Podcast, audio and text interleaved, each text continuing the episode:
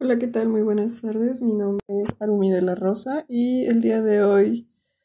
pues bueno, eh, vamos a hablar acerca de marcas de mordidas. Como ya lo había dicho, yo soy Arumi de la, de la Universidad Benito Juárez del séptimo grado Grupo B y este podcast es para la materia del Seminario de Somatología Legal y Forense.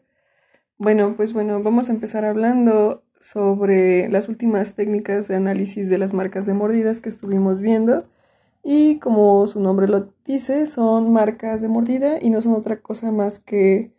la marca que queda impregnada en la piel o en algún objeto cuando ya es llega el momento de morder con los dientes. Bueno, con frecuencia estas marcas son encontradas en crímenes como en algún secuestro que conlleva alguna violación o alguna otra causa de agresión. En esta eh, tiene la identificación de las mordidas, se toma en cuenta en diferentes circunstancias,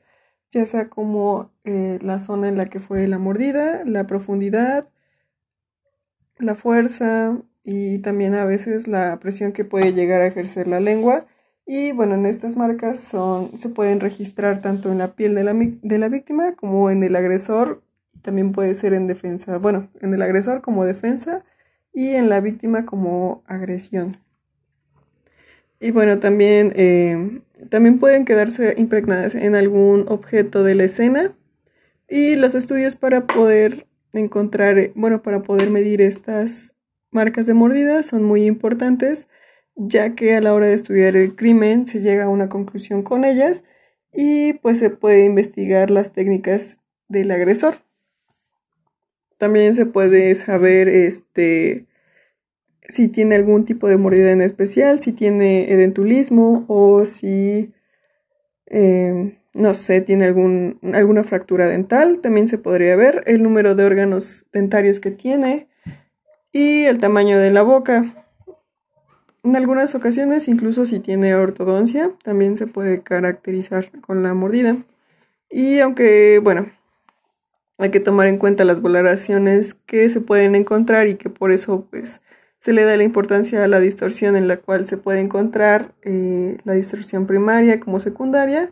y esta tiene el lugar del momento que se produce la mordida de distorsión y se produce por el movimiento de la víctima al momento de dar la mordida y realizar algún movimiento brusco. Bueno, y en esto, mientras la secundaria se da por consecuencia del paso del tiempo, modificando el tamaño y las dimensiones que se ven en las marcas. Y bueno, se puede pasar con las técnicas de análisis y estudios y actualmente hay estudios tanto modernos como clásicos y estos se dividen en siete pasos que se, se ayudan a identificar la mordida general de los análisis y se basan en comparaciones.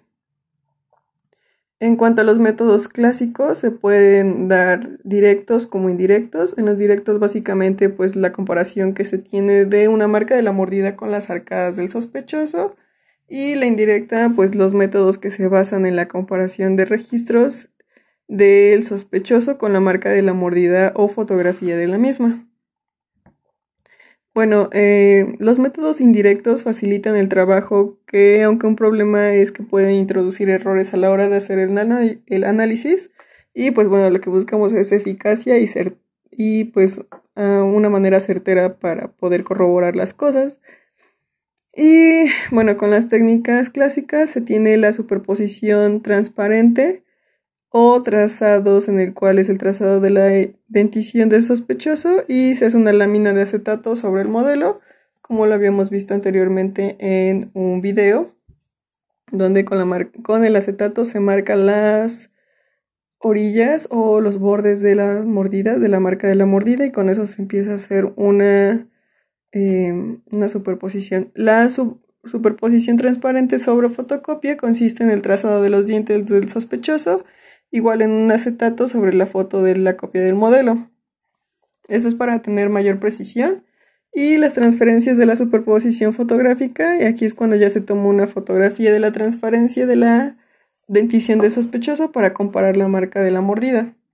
y la superposición generada por la fotocopiadora es básicamente la impresión de la transparencia de la superficie oclusal del modelo del sospechoso. El entintado ya es cuando eh, sobre las superficies oclusales del modelo y la fotocopia del mismo papel con transparencias. El empolvado, em, pues bueno, es básicamente empolvar la superficie de las, este, superficies con el polvo y con el polvo revelador de huellas dactilares y la fotocopia del mismo papel con transparencias. Ya por último eh, están las superposiciones radiográficas y aquí se va a tomar un registro en cera de la mordida del sospechoso mm, para pues llenar las y las identificaciones con el polvo radiopaco y tomar una radiografía. Ya las técnicas modernas son otro tipo de técnicas como la superposición generadas por el ordenador y bueno, estas ya son creadas por un ordenador, como lo dice la técnica, y han demostrado tener menos errores con facilidad en otros métodos indirectos. El escáner tridimensional, bueno, ya es una técnica que es más digitalizada en los, en los modelos del sospechoso y es un escáner tridimensional con ayuda de, los de la comparación de puntos de referencia con fotografías de una marca de mordida y en esta el sistema permite rotar los objetos que hace que encajen simulando la progresión de la mordida, bueno, si es que hay una progresión y viendo si el modelo va a tener alguna, mm, alguna eh, bueno, va a encajar y si se genera alguna distorsión por cualquier otra cosa. El registro de los puntos, bueno, ya en este es solo la toma del agresor, del registro del agresor, y se pone en cera con doble aluminio para controlar la penetración, sellando los puntos de referencia y las mediciones de los dientes para una comparación de la mordida. También están las réplicas